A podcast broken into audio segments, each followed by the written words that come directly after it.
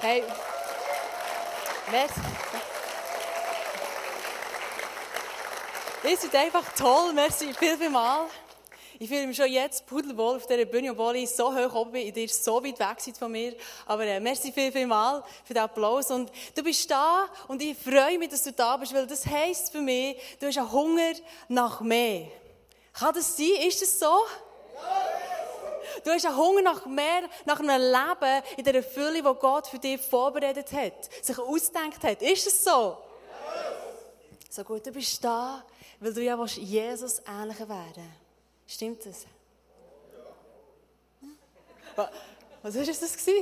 Wenn wir Jesus ähnlich werden oder nicht? Ja, oder? Und wir werden heute, während die Türen anschauen, die Gemeinde, und wir werden von ihnen lernen, hey, was sind für Schwierigkeiten im Leben und was hat Gott Freude gehabt in Gemeinde, wo wir können sagen, hey, genau nach dem wollen wir uns streben.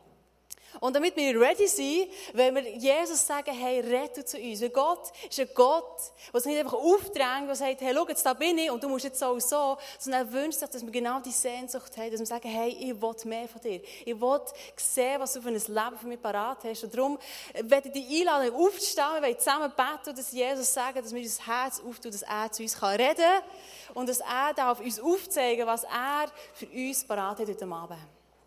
Jesus, merci vielmals, dass du da bist, dass du jede einzelne Person siehst, so viel Freude hast, Jesus. Dass du siehst, dass Menschen sich nach dir streben, nach, nach einem Leben in dieser Fülle, dir ähnlicher zu werden, Jesus. Und danke vielmals, dass wir jetzt dir sagen können, wir öffnen unser Herz, dass du in unser Leben reinreden darfst, dass du Sachen darfst aufzeigen Sachen ans Licht darfst bringen und merci vielmals, dass du uns liebst, uns genauso annimmst, wie wir sind und einfach dürfen sagen, hey Jesus, rette zu uns und danke vielmals, dass du ein lebendiger Gott bist, der das wird tun. Amen. Gut, hey, wir haben Thyatira, wie wir es vorher schon gehört haben. Ich werde sofort mit Facts anfangen. Nämlich Thyatira war eine Gemeinde, ein Ort, eine Stadt im westlichen Teil der Türkei. Und das war eine Industrie- und Handelsstadt. Und sie war bekannt für ihre Textilfärbereien. Und sie war dazu bekannt, in Zünften zu leben. Du kannst anders sagen, in Interessengemeinschaften. Und in diesen Interessengemeinschaften, da sind alle Bauern zusammengekommen, da sind alle Metzger zusammengekommen, da sind alle, die, die im Bereich von, von Textil gearbeitet haben, die sind so zusammengekommen und die haben nachher in diesen Zünften gewesen und die haben sich getroffen regelmässig, die haben einander so, also die Aufträge hin und her geschoben. Das mega sozial, mega gut, oder? Aber dort innen haben sie nachher gesoffen, haben sie nachher gefressen und sie haben am Schluss noch sechs Orgien gegeben. Also jeder hat mit jedem nachher geschlafen und so. Und das war so wie ein Package. Gewesen. Also du hast nicht sagen, hey, du willst da und da mitmachen, das andere nicht. Sondern du hast, entweder hast du dich entschieden, in diesen Zünftleben, du hast alles mitgemacht, oder du hast nicht mitgemacht. Und es geheißen, dass du isoliert bist, dass es nicht sicher ist, ob du überhaupt zur Arbeit kommst, überhaupt zu Geld kommst, deine Familie kannst ernähren und die Gemeinde, die ist genau dort drin gewesen. Du merkst, es ist relativ gar nicht so einfach, oder? Wir haben ein bisschen andere Werte als Christen. Und doch hat Jesus, doch der Herausforderung, hat Jesus ein Lob an die Gemeinde gehabt, die wollen wir zusammen noch mal kurz lesen. Nehmen steht die Offenbarung 2, Vers 19. Ich sehe alles, was du tust. Ich weiß, in welcher Liebe du mit dienst und mit welcher Treue du am Glauben festhältst. Ich kenne deinen Dienst für andere und deine Geduld. Und heute setzt du dich noch mehr ein als früher. Wow. So viel Lob in zwei Sätzen. Du merkst, es war eine Gemeinde, die war aktiv. Die hat geliebt. Die war sogar geduldig. Haben wir Geduld? Ich meine, es ist nicht so einfach, oder? Aber sie waren sogar geduldig. Sie haben da, sie waren keine Sesselwärme. Sie haben gesagt, hey, wir machen etwas. In anderen Übersetzungen heisst es so, sie sind vorwärts, sie haben Fortschritte gemacht. Oder eben Zeugnis. Sie sind rausgegangen, man hat sie erkannt. Und ich habe gemerkt, genau so eine Gemeinde, genau so eine Gemeinde wünscht man für uns, dass wir nie aufhören, vorwärts gehen. Dass wir uns immer überlegen, hey, wie können die Leute, die Menschen, die Jesus noch nicht kennen, noch mehr erreichen. Und der Brief, der ist an die ganze Gemeinde gegangen. Der ist nicht nur an einzelnen Leuten, die das gelebt haben, sondern die ganze Gemeinde hat ein Lob bekommen, dass sie so aktiv ist, dass sie das gemacht hat. Und ich habe gemerkt, hey, das braucht die und es braucht mehr dazu. Wir beide schaffen eine Gemeinschaft, schaffen eine Kirche, die genau so wie Theatyra kann sein kann. Und ich, ich wollte gerade von Anfang an von dieser Message herausfordern, was ist die Teil, wo du dieser Kirche im ICF tust, wenn du sagst, hey, das ist meine Kirche, dann gehe ich ein und aus, dann kann ich auftanken, dann kann ich gefördert werden. Was ist die Teil, wo du sagst, das willst du in die Kirche hineingeben? Ich rede nicht nur vom Mitschaffen oder, oder von den Finanzen. Ich rede auch, dass du sagst, hey, ich fange an, die Kirche in meinem Gebet mittragen. Ich fange an, mit Zeit zu nehmen am Sonntag, bevor die Celebration startet, und sagen, hey, ich will beten, damit Leute hier reinkommen und Jesus kennenlernen. Ich will Hoffnung von dieser Welt. Und, und darum überleg dir, was ist die Idee, was kannst du beitragen, dass das die Kirche, dass wir schlussendlich Gottes Wesen hier repräsentieren können. Weil das war das, was die Kirche gemacht hat, was die Kirche auf dem Herzen hatte. Und ich glaube, da braucht es unbedingt die mit deinen Gaben, mit deinen Talenten, mit dem, was die Gott erschaffen hat. Nebst dem Lob, haben sie auch ein Tadel bekommen. Ein Tadel, so etwas, was Gott an ihnen auszusetzen kann. Und das wollen wir noch eins zusammen lesen. Nämlich ist das Offenbarung 22 bis 23. Trotzdem habe ich etwas an dir auszusetzen. Du unternimmst nichts gegen Isabel, die sich als Prophetin ausgibt. Durch ihre Lehre verführt sie die Gläubigen zu sexueller Zügellosigkeit und ermuntert sie ohne Bedenken, das Fleisch der Götzenopfer zu essen. Diese Frau hat genug Zeit gehabt, ihr Leben zu enden. Aber sie weigert sich, zu mir umzukehren. Darum werfe ich sie aufs Bett zusammen mit all ihren Liebhabern. Dort werden sie leiden müssen, wenn sie nicht ihr böses Treiben beenden. Isabels Kinder werde ich dem Tod ausliefern. Dann werden alle Gemeinde wissen, dass ich die Menschen durch und durch kenne, selbst ihre geheimsten Gedanken und Wünsche. Und jeder wird den Lohn von mir bekommen, den er verdient. Ein Problem ist also, wer hat es gedacht, eine Frau gewesen. Eine Frau namens Isabel.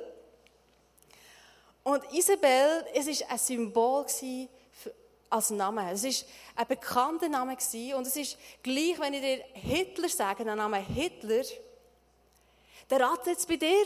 Du weißt genau, um was für eine Person es geht, was die Person gemacht hat. Es ist nicht gerade ein Kompliment, wenn dir jemand sagt, hey, du bist wie Hitler, oder? Es äh, kommt nicht so gut an, aber die Person genauso ist mit Isabel, das ist ein Merkmal für eine Frau. Und die Frau hat im Alten Testament gelebt, oder äh, in dieser Zeit, und die Frau möchte ich dir gerne vorstellen und tun wir sie mit einem, mit einem warmen Applaus so willkommen heißen hier auf der Bühne.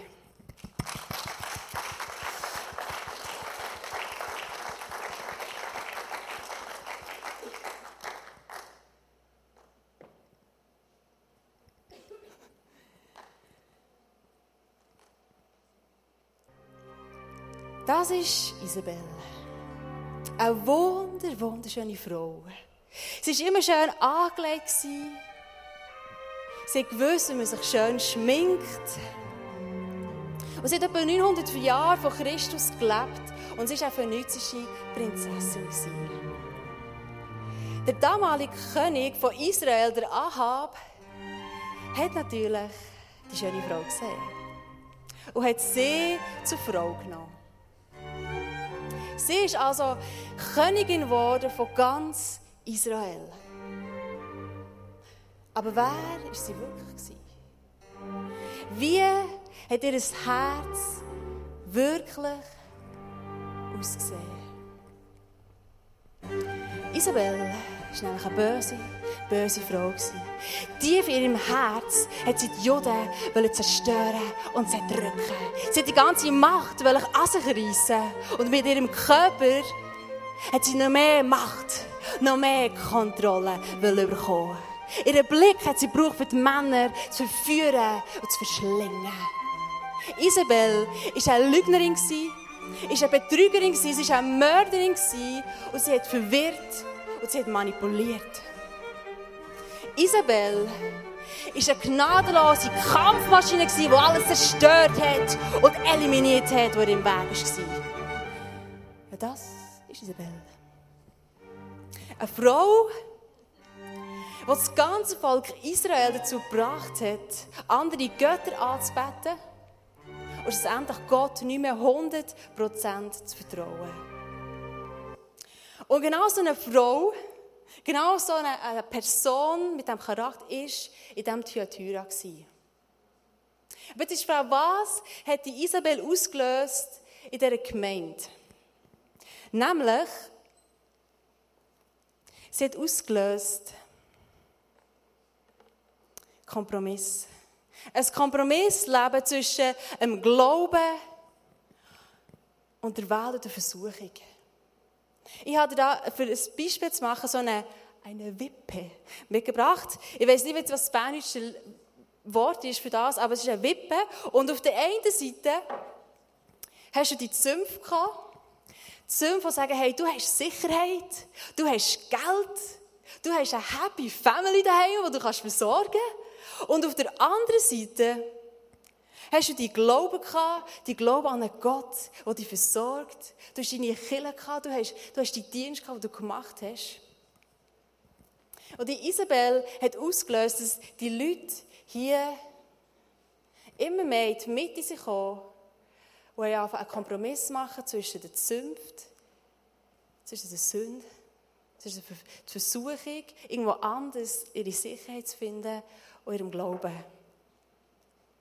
Und könnte sein, dass wir manchmal auch so in Situationen, Umständen sind, die uns einschüchtern, wo wir merken, wir brauchen etwas, das uns einen Halt gibt, etwas, das uns Sicherheit gibt, etwas, das unsere Not mindert. Und in diesem Moment ist die Frage, auf was vertraust du?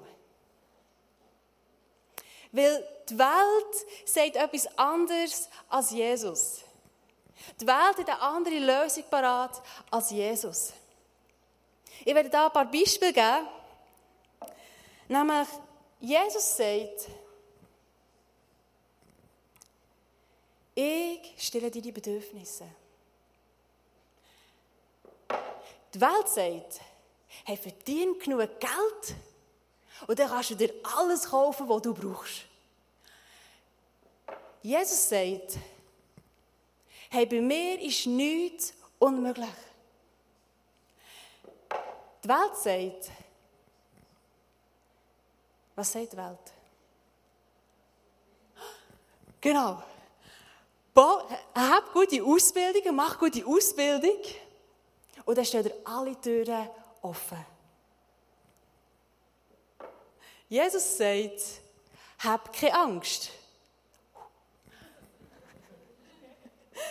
Die Welt sagt, hey, vertrau niemandem, dann kann dir auch niemand etwas antun. Jesus sagt, ich will dich beschützen. Ich will dich beschützen, oben, unten, links, rechts. Ich bin bei dir.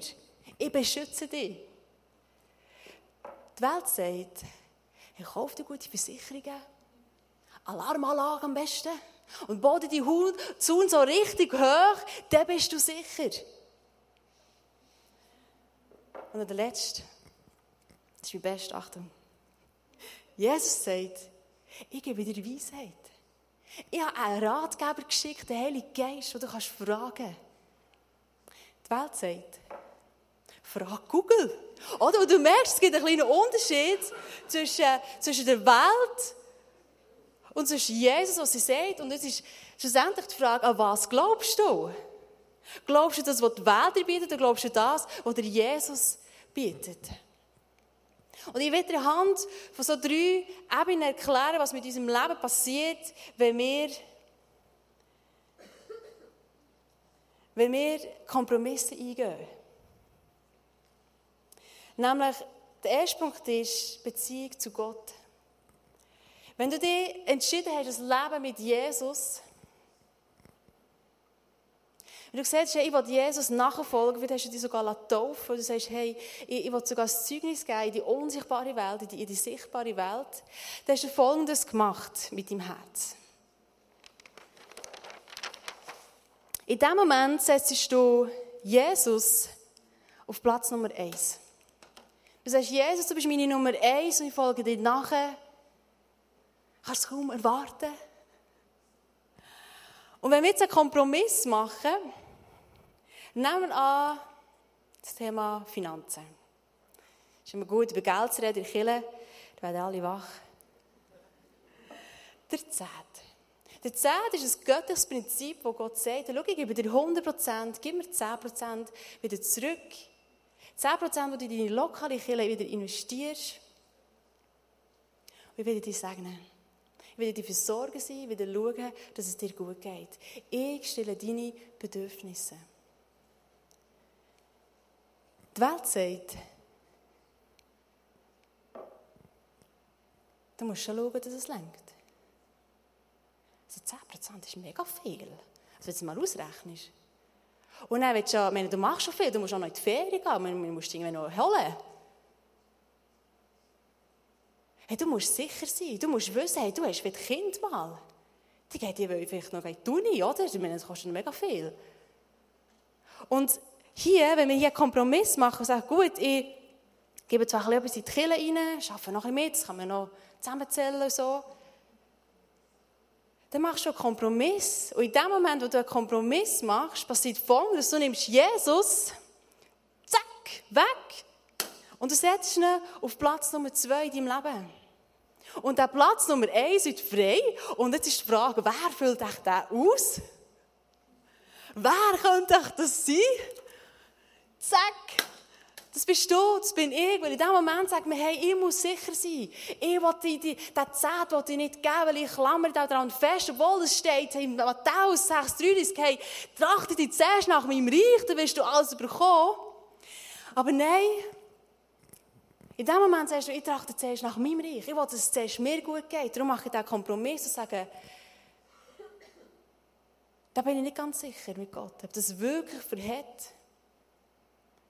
Aber Jesus sagt ihnen etwas ganz anderes, und das werde ich dir vorlesen, nämlich in Matthäus 16, 24 bis 25. Achtung. Danach sprach Jesus zu den Jüngern, wer mir nachfolgen will, darf nicht mehr sich selbst in den Mittelpunkt stellen, sondern muss sein Kreuz auf sich nehmen und mir nachfolgen.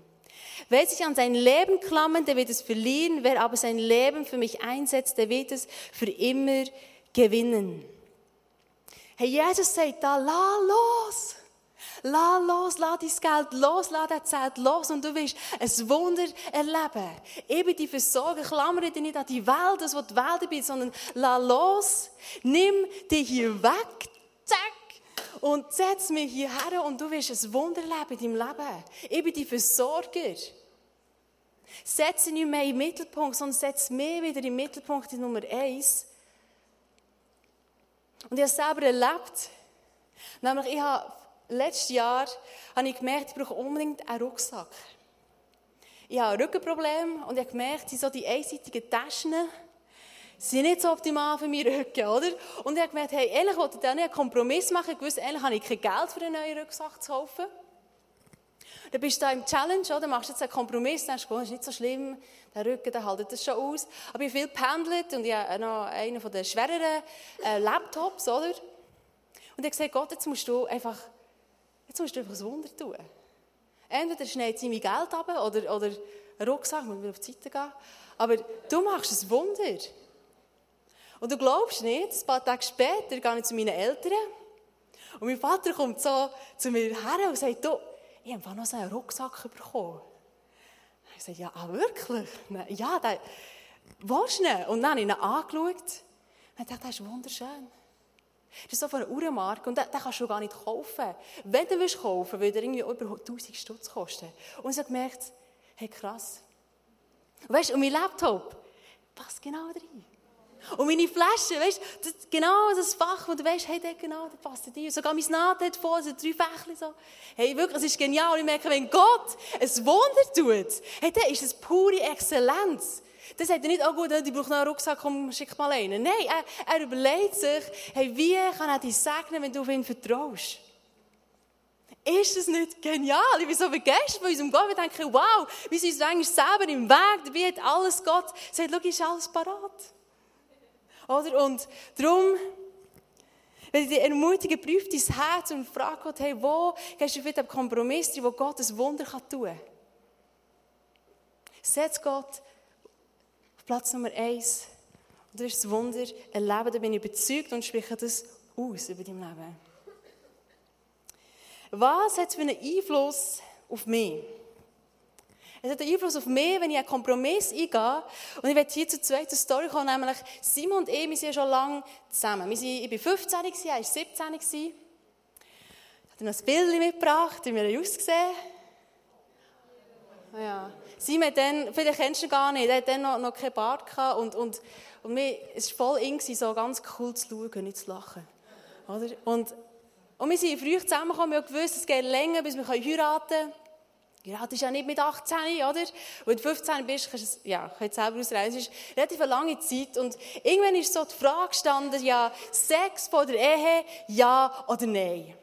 Und wir haben gewusst, wir haben klare Werte, wir sind auch so erzogen worden.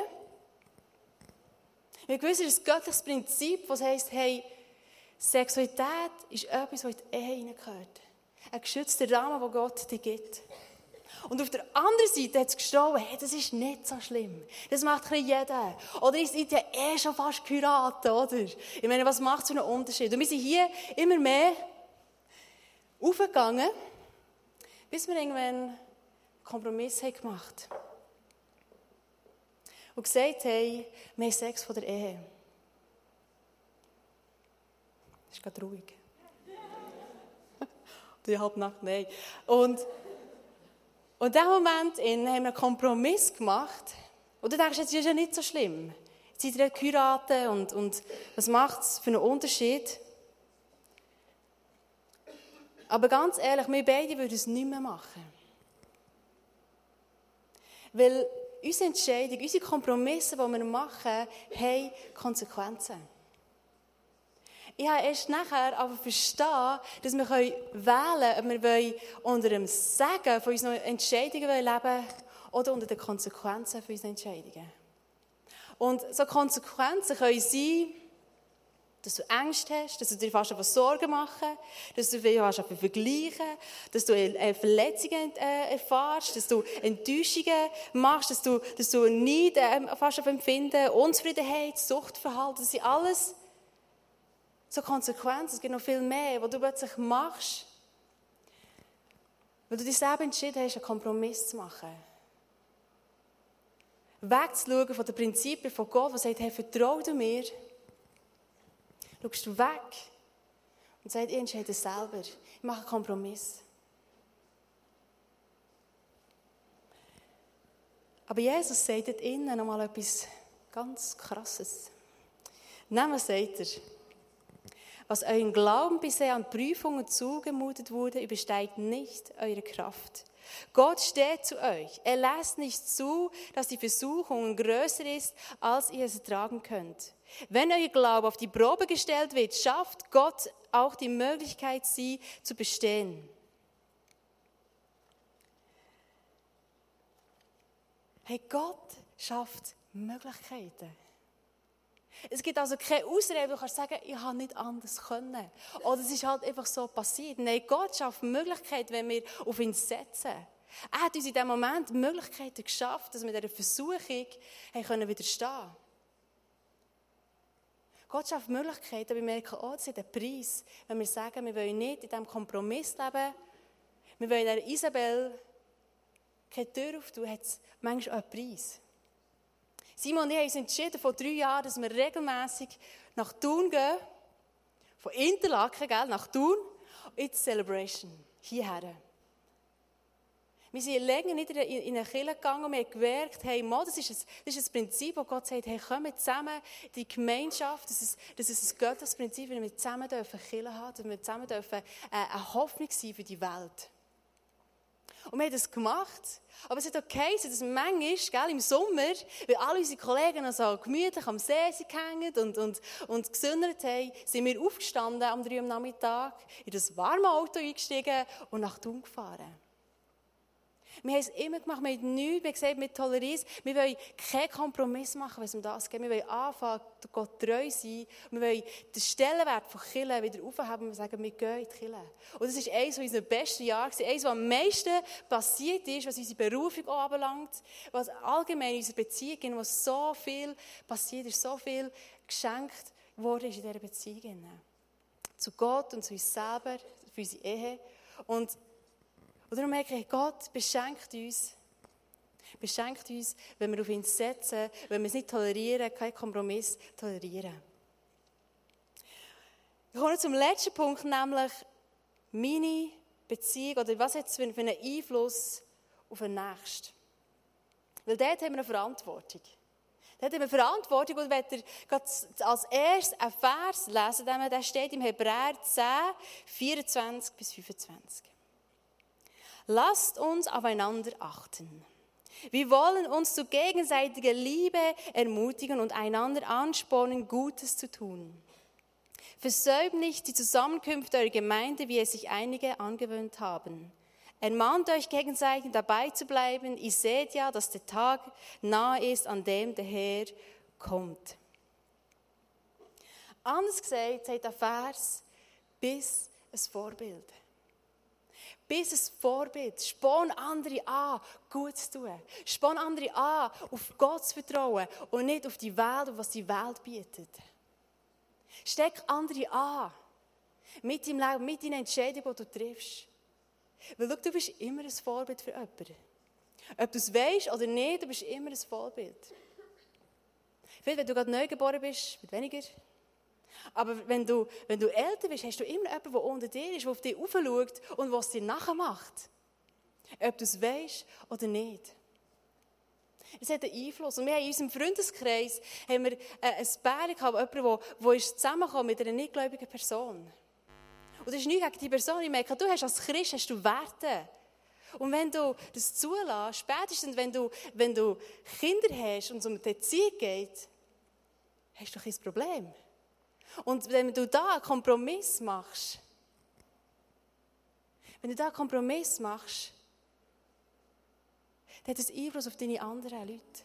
Und dieser Freund, den wir hatten, der hat andere, du hast gesagt, im Freundeskreis haben andere genauso auf Freundschaften haben, auf Beziehungen haben mit nichtgläubigen Leuten. Und das hat Einfluss. Das, was du machst, Leute schauen auf dich.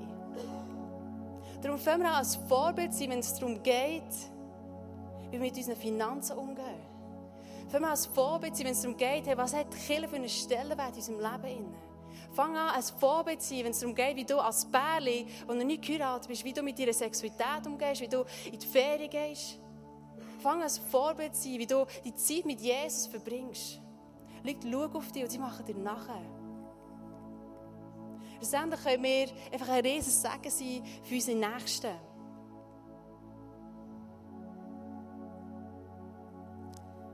Zum Schluss steht eigentlich eine Frage über das Ganze, was ich dir jetzt erzählt habe.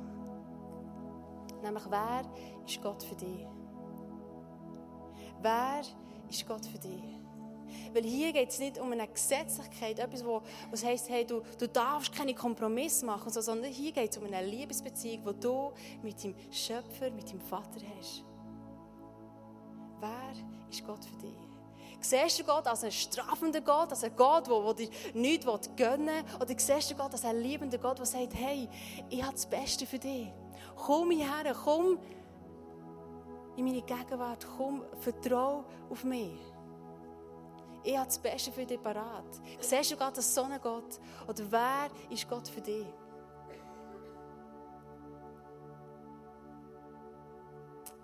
Glaubst du daran, dass Jesus deine Finanzen im Griff hat? Dass er deine Finanzen sieht? Glaubst du daran, dass, dass er dort einen Unterschied machen kann? Dass du nicht der Sicherheit der Welt musst vertrauen sondern dass du kannst Gott vertrauen was in deine Finanzen abgeht?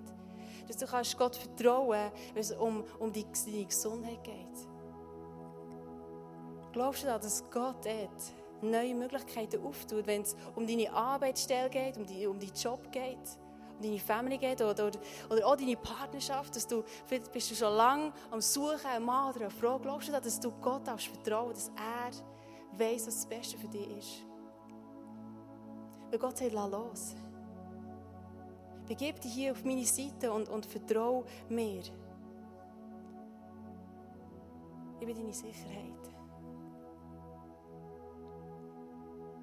Und ich weiß nicht, wo, wo du dich momentan befindest, was du für Entscheidung du musst treffen oder, oder ob du in einem Kompromissleben ähm, stehst, in einem Bereich von deinem Leben. Aber vielleicht ist heute Abend der, der Moment, wo du, wo du vielleicht das erste Mal kannst sagen hey Jesus, ich, ich, ich gehe diesen Schritt auf das Wasser und ich will die ganze Sache machen für dich. Vielleicht ist es dran, dass du sagst, hey, genau der Big Day, genau der, der gehört mir. Da gehe ich her und aufräumen ich will Sachen ans Licht bringen, ich will sehen, wo ich in einem Kompromiss lebe. Ich will einfach Licht hineinbringen und sagen, Jesus, verändere mein Leben, weil ich weiß, es ist das Beste, wenn ich auf dich setze. Und wieder ist es dran, dass du Gott jetzt einfach fragst. Zeig mir auf.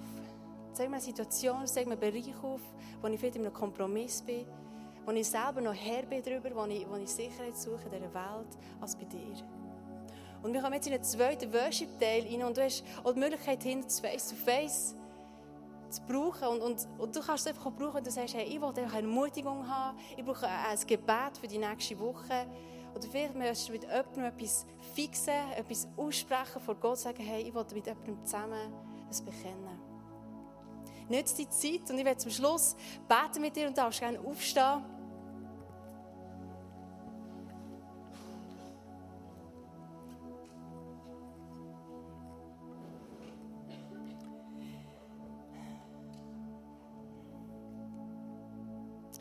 Jesus, ich liebe dich und ich, ich, ich bin einfach so überglücklich, dass wir so einen Gott haben wie du. Der immer und immer wieder dran ist bei uns.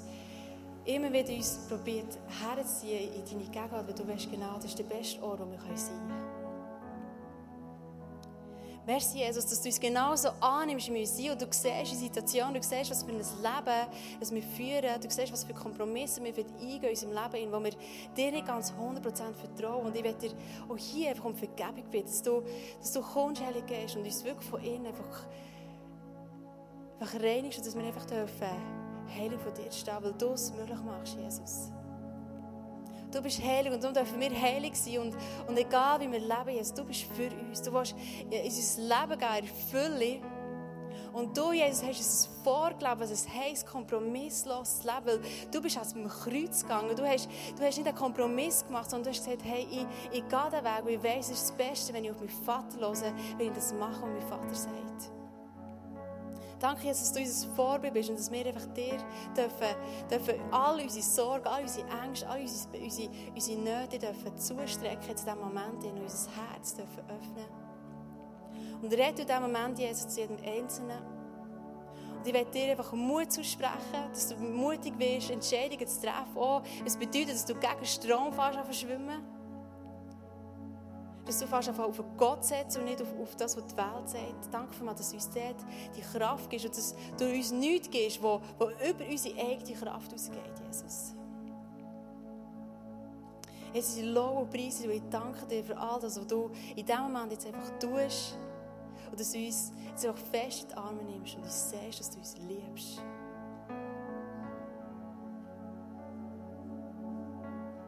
Danke vielmals, Jesus, dass du unserer Seite stehst und mit uns in das Leben gehst, dass du mit uns mitkommst, uns an die Hand nimmst und sagst, ich komme mit dir mit.